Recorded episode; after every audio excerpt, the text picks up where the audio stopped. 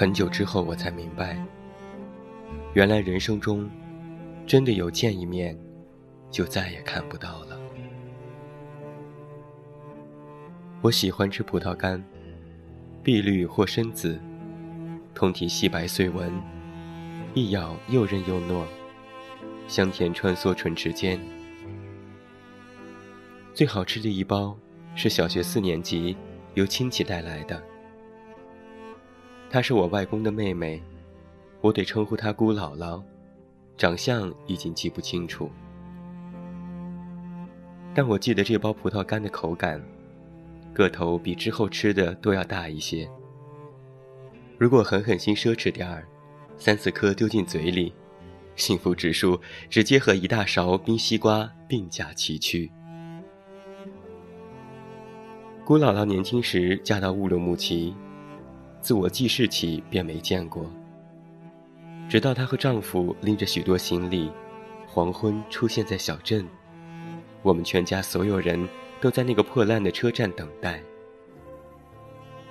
小一辈的不知道正在守候着谁，长一辈的神色激动。顾姥姥一下车，脸上就带着泪水，张着嘴，没有哭泣的声音。直接奔向了外公，两位老人紧紧的相拥。这时，姑姥姥哭泣的声音才传出来。我分到一包葡萄干，长辈们欢聚客厅。小镇入夜后，路灯很矮，家家户户关上木门，青砖巷子幽暗曲折。温暖的灯光从门缝里流淌出来。我咀嚼着葡萄干，坐父母旁边，随大人兴奋的议论声昏昏睡去。醒来后，父亲抱着我，我抱着葡萄干，披星光回家。姑姥姥住了几天，大概一星期后离开。她握着外公的手说。下次见面，不知道几时。外公嘴唇哆嗦，雪白的胡子颤抖，说：“有机会的，下次我们去乌鲁木齐找你们。”我跳起来喊：“我跟外公一起去找姑姥姥。”大家轰然大笑，说：“好好好，我们一起去找姑姥姥。”现在想想啊，这些笑声，是因为大家觉得不太可能，才下意识发出来的吧？亲人那么远，远到几乎超越了这座小镇每个人的想象。在想象之外的事情，单纯淳朴的小镇只能笑着说：“我们一起去。”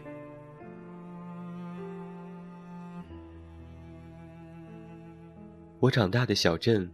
在苏北靠海的地方，一条马路横穿镇子，以小学和市集为中心，扩散出为数不多的街道，然后就衔接起一片片的田野。记得田野的深处有条运河，我不知道它从哪里来，荡着波浪又要去哪里。狭窄的小舟，陈旧的渔船。还有不那么大的货轮，似乎都漂泊在童话里。甲板和船棚里居住着的，是我深深向往的水上人家。电线划分天空，麻雀飞过，全世界蓝得很清脆。每天放学后，要路过老街走回家。老街匍匐着一条细窄的河。沿岸是一些带院子的住户。河堤几头打了口井，井边拴住一个披头散发的疯子，衣服破破烂烂，都看不出颜色，黑抹抹的一团。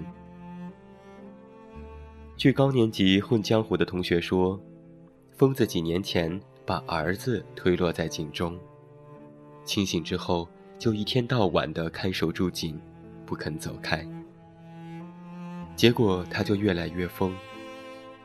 镇里怕他闹事伤人，索性就将他拴在了那里。我跟高年级混江湖的同学产生友谊，是因为那包全镇最高级的葡萄干。它的袋子上印着乌鲁木齐四个字，仿佛如今的手袋印着 Prada，简直好比零食界的飞来之客。每天掏一把给高年级同学，他们就让我追随身后，在校园里横行霸道。一天。自以为隐隐成为领袖的我，丧心病狂用火柴去点前排女生的马尾辫。明明没烧到，依然被班主任留堂。回家没有人一起走，独自郁郁而行。走到老街，精神病依旧半躺在井边。我懒得理他，直接往前走。突然，他坐起来。转头冲着我招招手，我蓦地汗毛倒竖。他不停招手，然后指指井里边。我忍不住一步步走过去，好奇的想看看。快走近了，邻居家和我一起长大的胖文冲过来，手中举着棉花糖，疯狂地喊：“不要过去！”我没过去。被胖文拽住了，他和我一同回家，气喘吁吁地说：“幸亏自己去供销社偷棉花糖，回家比较晚，才救我一条小命。”我说：“什么情况？”他神秘兮兮地告诉我：“老人说那是一口鬼井，往里看，会看到死掉的人。你一看到鬼，他就会脱离这口井。”而你替代他，被井困住，直到下一个人来看你。我拍拍胸脯，心想：差点就死在留我堂的班主任手中。胖文盯着我说：“还有葡萄干吗？”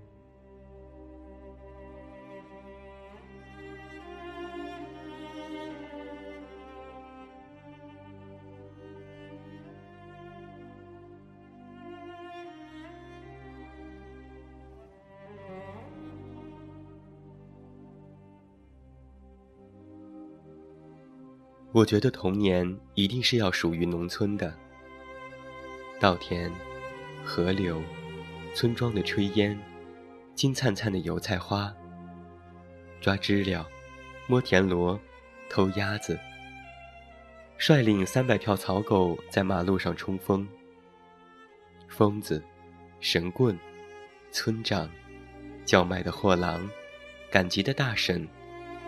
赤脚被拿着刀的老婆，这一条街的大叔。最美丽的是夏天，不比现在的烤箱模式，全人类塞进了锡箔纸高温烹饪，大家死去活来，什么乐趣都没有。那个时候的夏天啊，白昼有运河的风，入夜有飞舞的萤火虫。到黄昏，家里把饭桌搬出来。在门口庭院一边纳凉一边吃饭，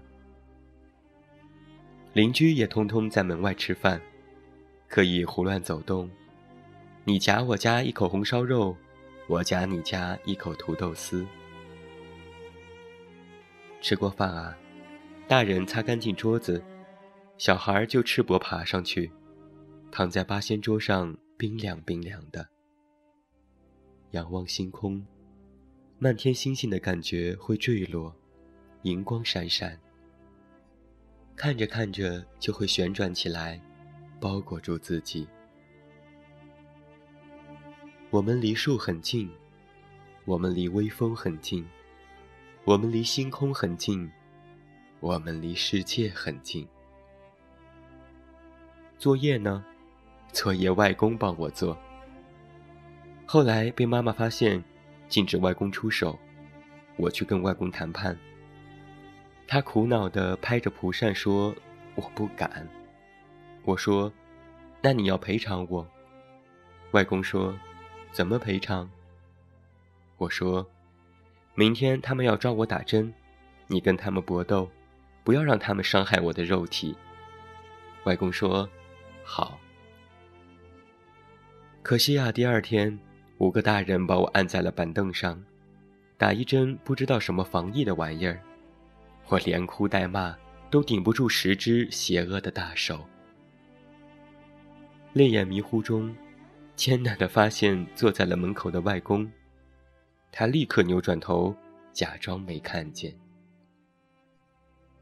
打针结束了，我一个月没理他。外公憋不住，每天诱惑我。鸡屎糖、蜜枣、糖疙瘩等等，什么都使劲。我每次都喊：“叛徒，叛徒，离开我的视线！”不久七夕节，外公照例来诱惑我。我这次原谅他了，因为葡萄干吃光了。外公塞给我一把瓜子，他说。讲牛郎织女的故事给我听，我不屑地说：“大爷听过了。”外公说：“带你去偷听牛郎织女聊天吧。”这个相当有趣呀，我豁免了他的罪，眼巴巴等到天黑。天一黑，外公吭哧吭哧地搬着躺椅，领我到邻居家的葡萄藤下，把我放在了躺椅上。他说。声音小点儿，别惊动牛郎织女。十二点之前能够听到他们谈心似的。看到那颗心了吗？牛郎哦，旁边两颗小一点点的心，是他的两个孩子，放在扁担挑着的水桶里。我说，不是有乌鸦、大雁、蛤蟆什么的吗？一起搭桥吗？这帮混球什么时候搭？外公呆呆地看着我说：“孩子呐，人家那是喜鹊。桥一搭好，牛郎和织女就能够见面了。”结果我真的等到了十二点。途中妈妈几次来揪我，我都喊：“你身为人民教师，居然干涉儿童探索大自然，居心何在？”妈妈配我一口，继续揪我。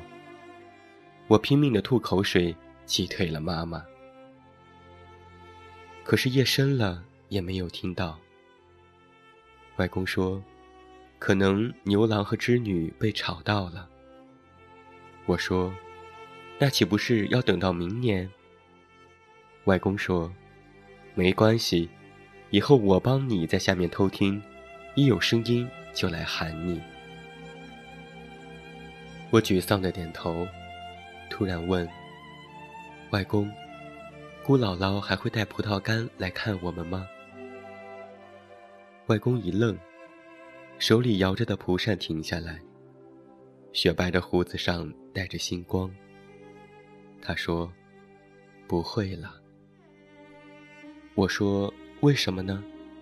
是葡萄干太贵，姑姥姥买不起了吗？我给她钱，让她在乌鲁木齐替我买。”外公说：“因为太远了。”我心灰意冷，行尸走肉一般回去睡觉。然而，没有等到第二年七夕，我就看见了姑姥姥。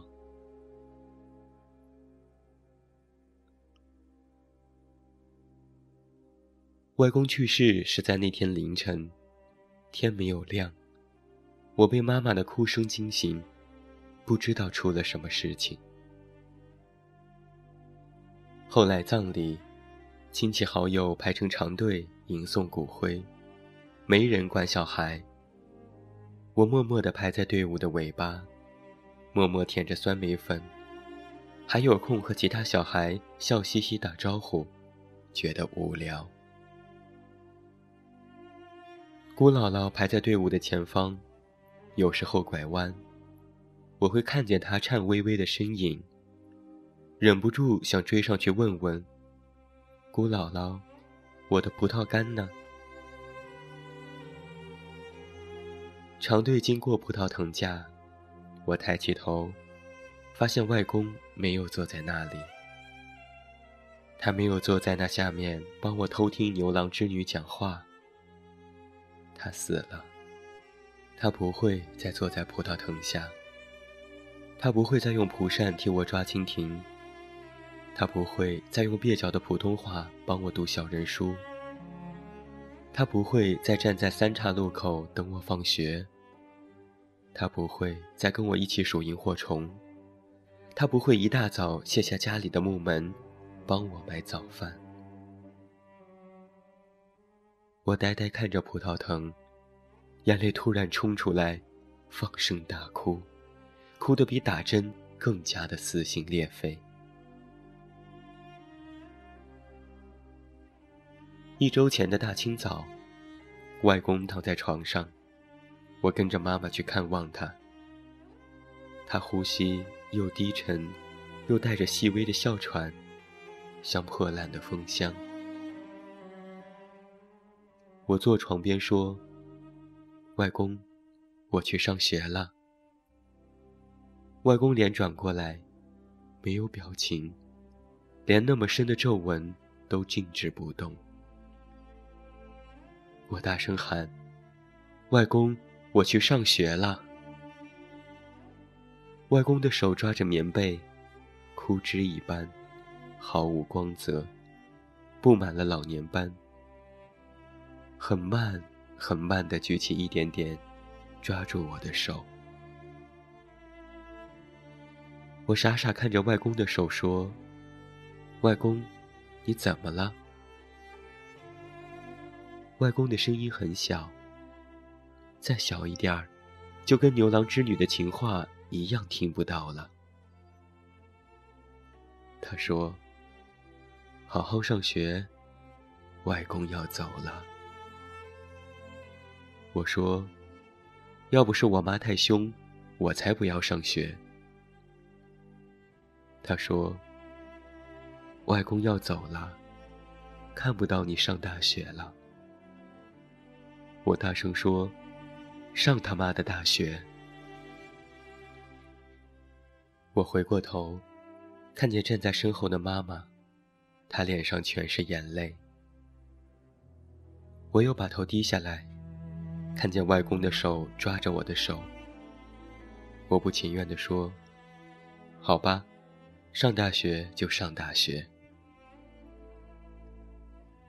一周后的下午，我跟着长长的队伍，落在最后面，放声大哭。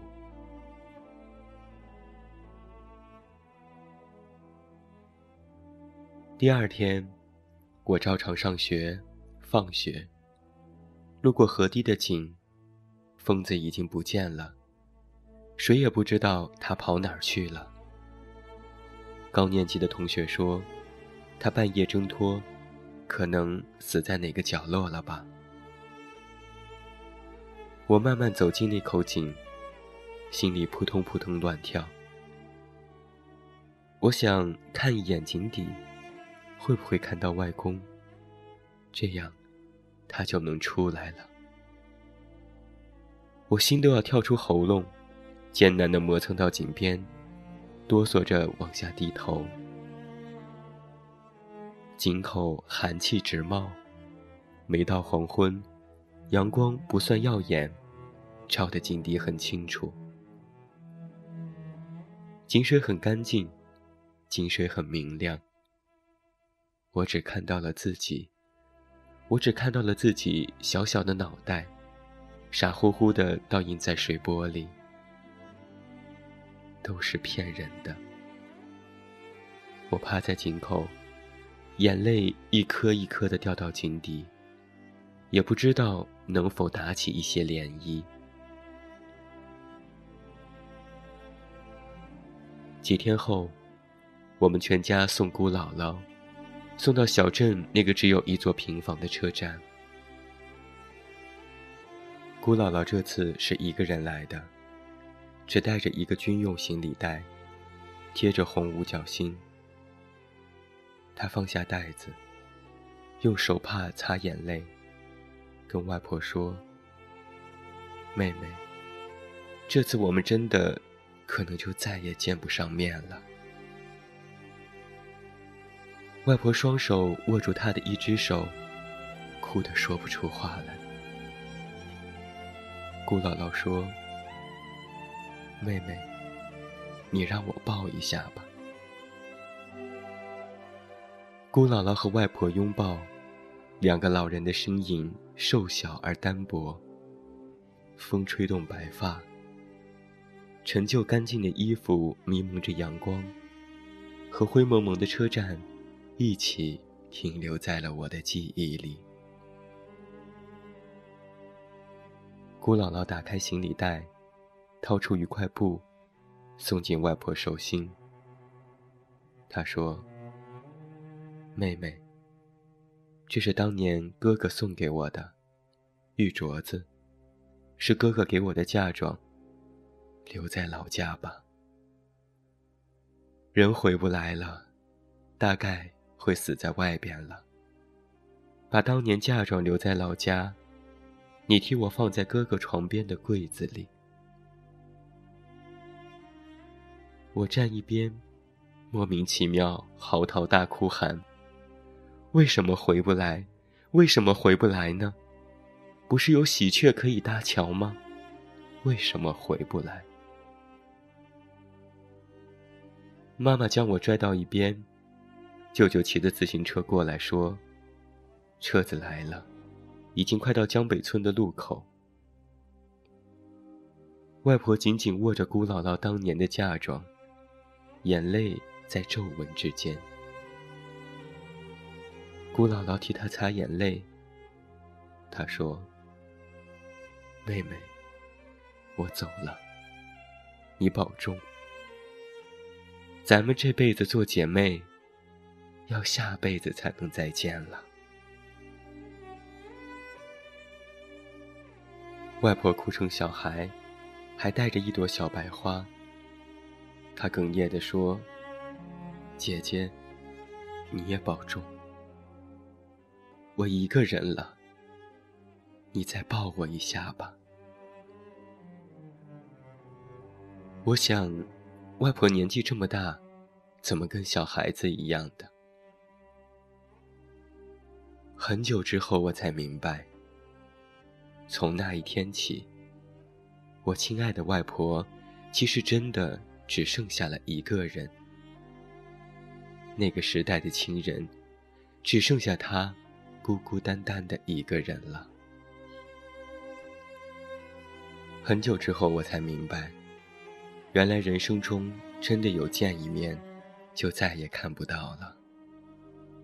因为我再也没有看到过外公，没有看到过姑姥姥。中考那年，听说姑姥姥在乌鲁木齐去世，再也看不到他们了，也再没有人带一包葡萄干给我了。外公去世二十多年，我很少有机会再回到那座小镇。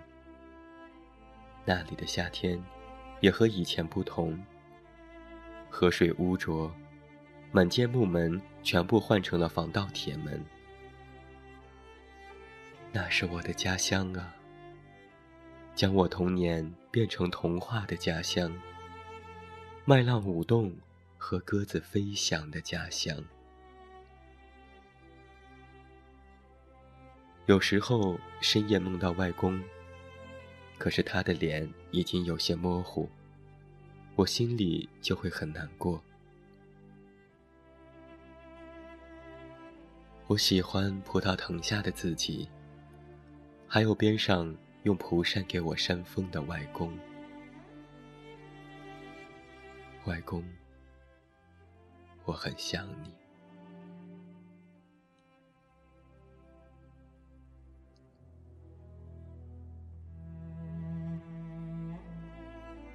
耳边的张佳佳，各位好，我是你们的老朋友，这么远那么近，现在在以色列耶路撒冷，向每一位听众朋友们致以遥远的问候，欢迎来收听我们今天的这样一期特别的节目。非常高兴能够参加喜马拉雅的耳边的张佳佳这样一个有声活动。在准备录制的时候，我第一时间想到的就是今天和你分享到的这篇文章。收录于张嘉佳的作品《从你的全世界路过》这本书当中的一篇文章，题目叫做《请带一包葡萄干给我》。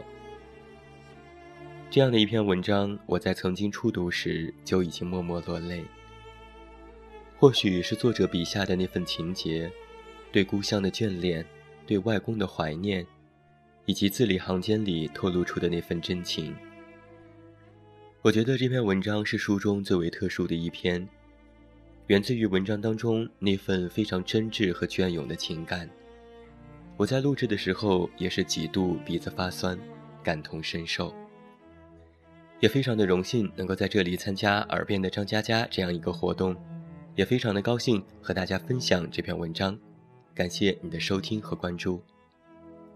好了，今天的耳边的张佳佳，我的分享到这儿就要结束了，谢谢你的收听，祝你晚安，有一个好梦。还是那句老话，我是这么远，那么近，你知道该怎么找到我？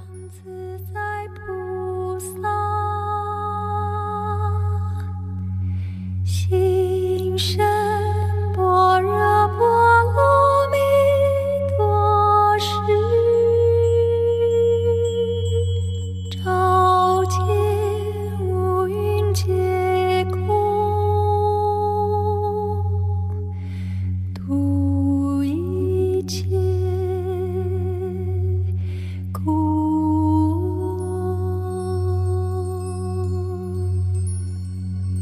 中。